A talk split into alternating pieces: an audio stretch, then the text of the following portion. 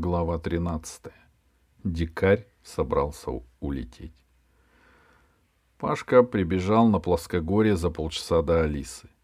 Дерево, которое Алиса увидела вывороченным с корнями, тогда стояло накренившись. Первый взрыв не смог его свалить. У дерева сидел на корточках дикарь, подготавливая новый взрыв. Пашка обрадовался, увидев друга. «Дикарь!» — закричал он. «Дикарь!»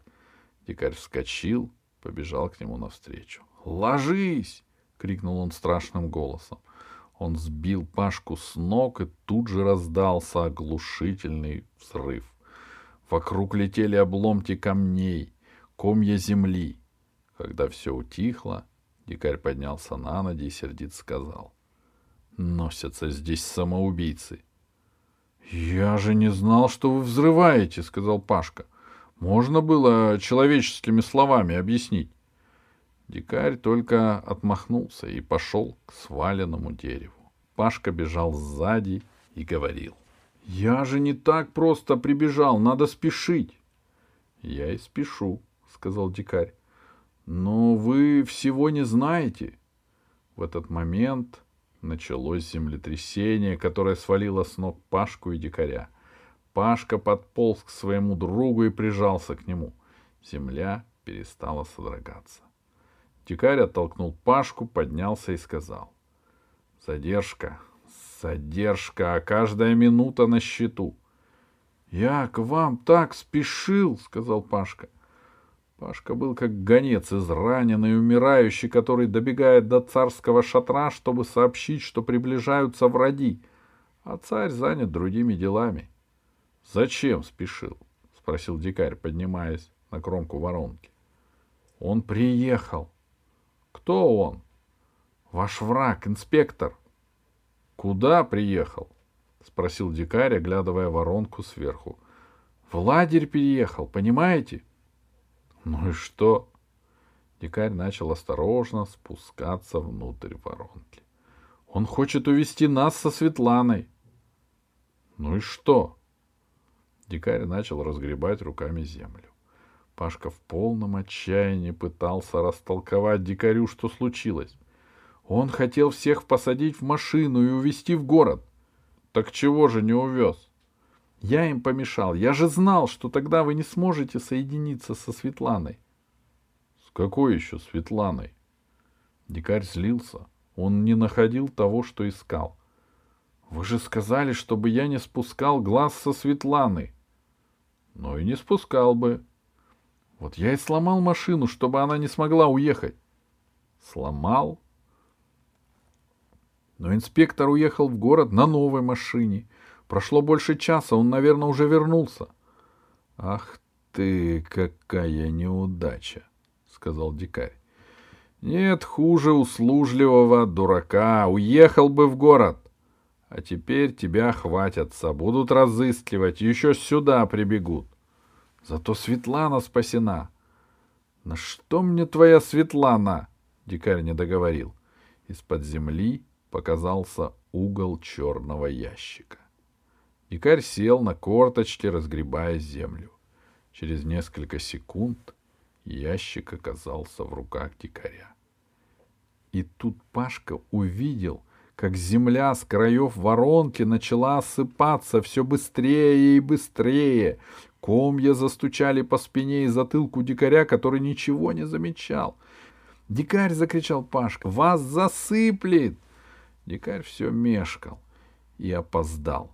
Земля покрыла его с головой. Пашка с ужасом смотрел, как его друг исчез. Раздумывать было некогда. Пашка прыгнул внутрь в воронки и стал быстро разгребать землю руками, словно щенок, который откапывает любимую кость.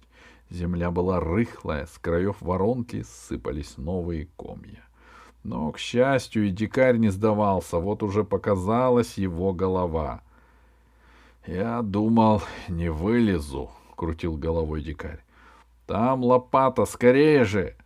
Пашка бросился за лопатой. Дикарь торопил его, ругался, а когда ему удалось освободить руки, передал Пашке тяжелый черный ящик, а сам, опираясь на лопату, выбрался следом. Пашка поставил ящик на край воронки и понял, что обижен на дикаря. Хотя бы спасибо сказал. Дикарь никак не мог вылезти наверх. Земля осыпалась под ним, тянула обратно. Он протянул Пашке лопату и приказал «Тяни!». Пашка тянул из последних сил. Вот-вот и его самого затянет внутрь. Но все кончилось благополучно. И вот они стоят рядом, на краю ворон. «Проклятие!» — сказал дикарь, пытаясь вытащить комья земли из когда-то золотых волос. «Все это подстроено! Точно тебе говорю, подстроено! Я еще с ними рассчитаюсь!» «С кем?» — спросил Пашка. «Со мной лучше не шутить. Ну ладно, пошли».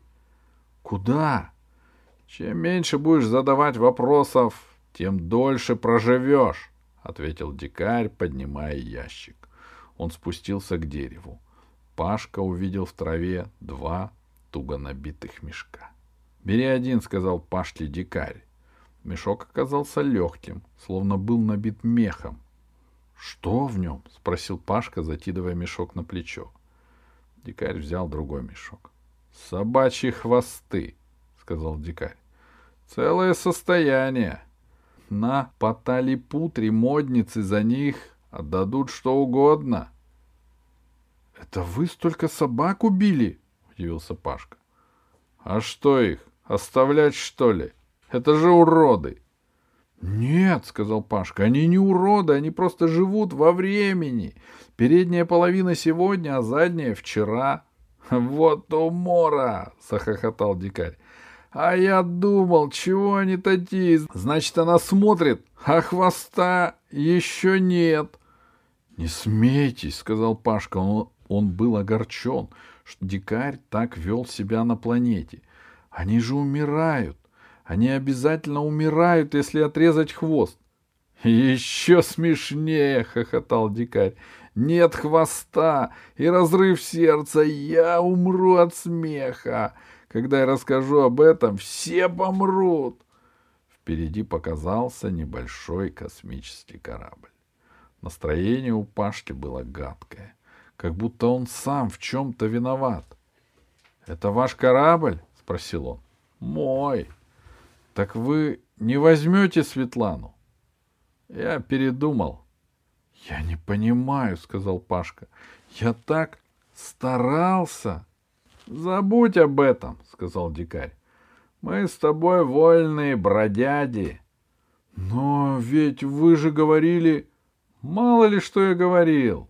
Полетишь со мной. Я из тебя воспитаю отличного волчонка. Мы с тобой будем желанными гостями в сером облаке с этим ящиком. — Нет, — сказал Пашка, — меня ждут. — Неужели ты не романтик? — удивился дикарь. Корабль был уже близко.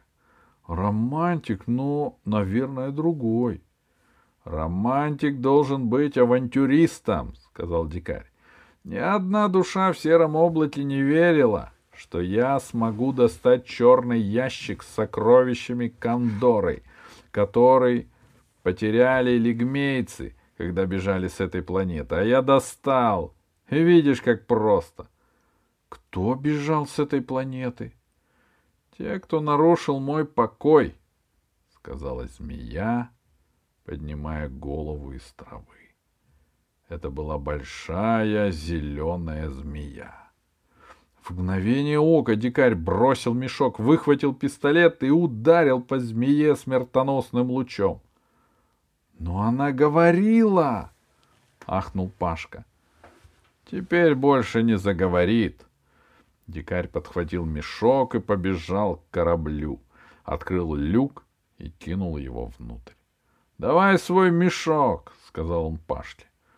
Пашка передал мешок. Трудно переносить такое разочарование. — И Светлану вы совсем не любили? — спросил он, хотя можно было бы и не спрашивать. И так ясно. — Кого? — Эту девочку. Ты не представляешь, какие красотки ждут меня в сером облаке. Неужели ты не понял, что мне нужно было от тебя отделаться? А ты, мой друг, перестарался. Ослепительно улыбаясь, дикарь поставил на край люка черный ящик. «Ты не летишь со мной?» В голове у Пашки проносились быстрые мысли. Он уже все понял. Дикарь — космический разбойник. Пашка отрицательно покачал головой. Ну, как знаешь. «Пашка!» — раздался далекий крик. По полю бежала Алиса. «Еще чего не хватало!» — сказал дикарь и выхватил пистолет. «Не смей!» — закричал Пашка и бросился к нему. Дикарь спрятал пистолет, он все еще улыбался. «Ты мне пригодишься», — сказал он, схватил Пашку за пояс и забросил, как мешок, в люк корабля. «Они не посмеют стрелять, если ты будешь со мной». Он прыгнул в люк и задраил его. Алиса все это видела, она уже была совсем близко, но опоздала. Корабль поднялся над землей. Трава полегла от удара разгонных двигателей. С легким шипением корабль поднялся над долиной и пошел вверх.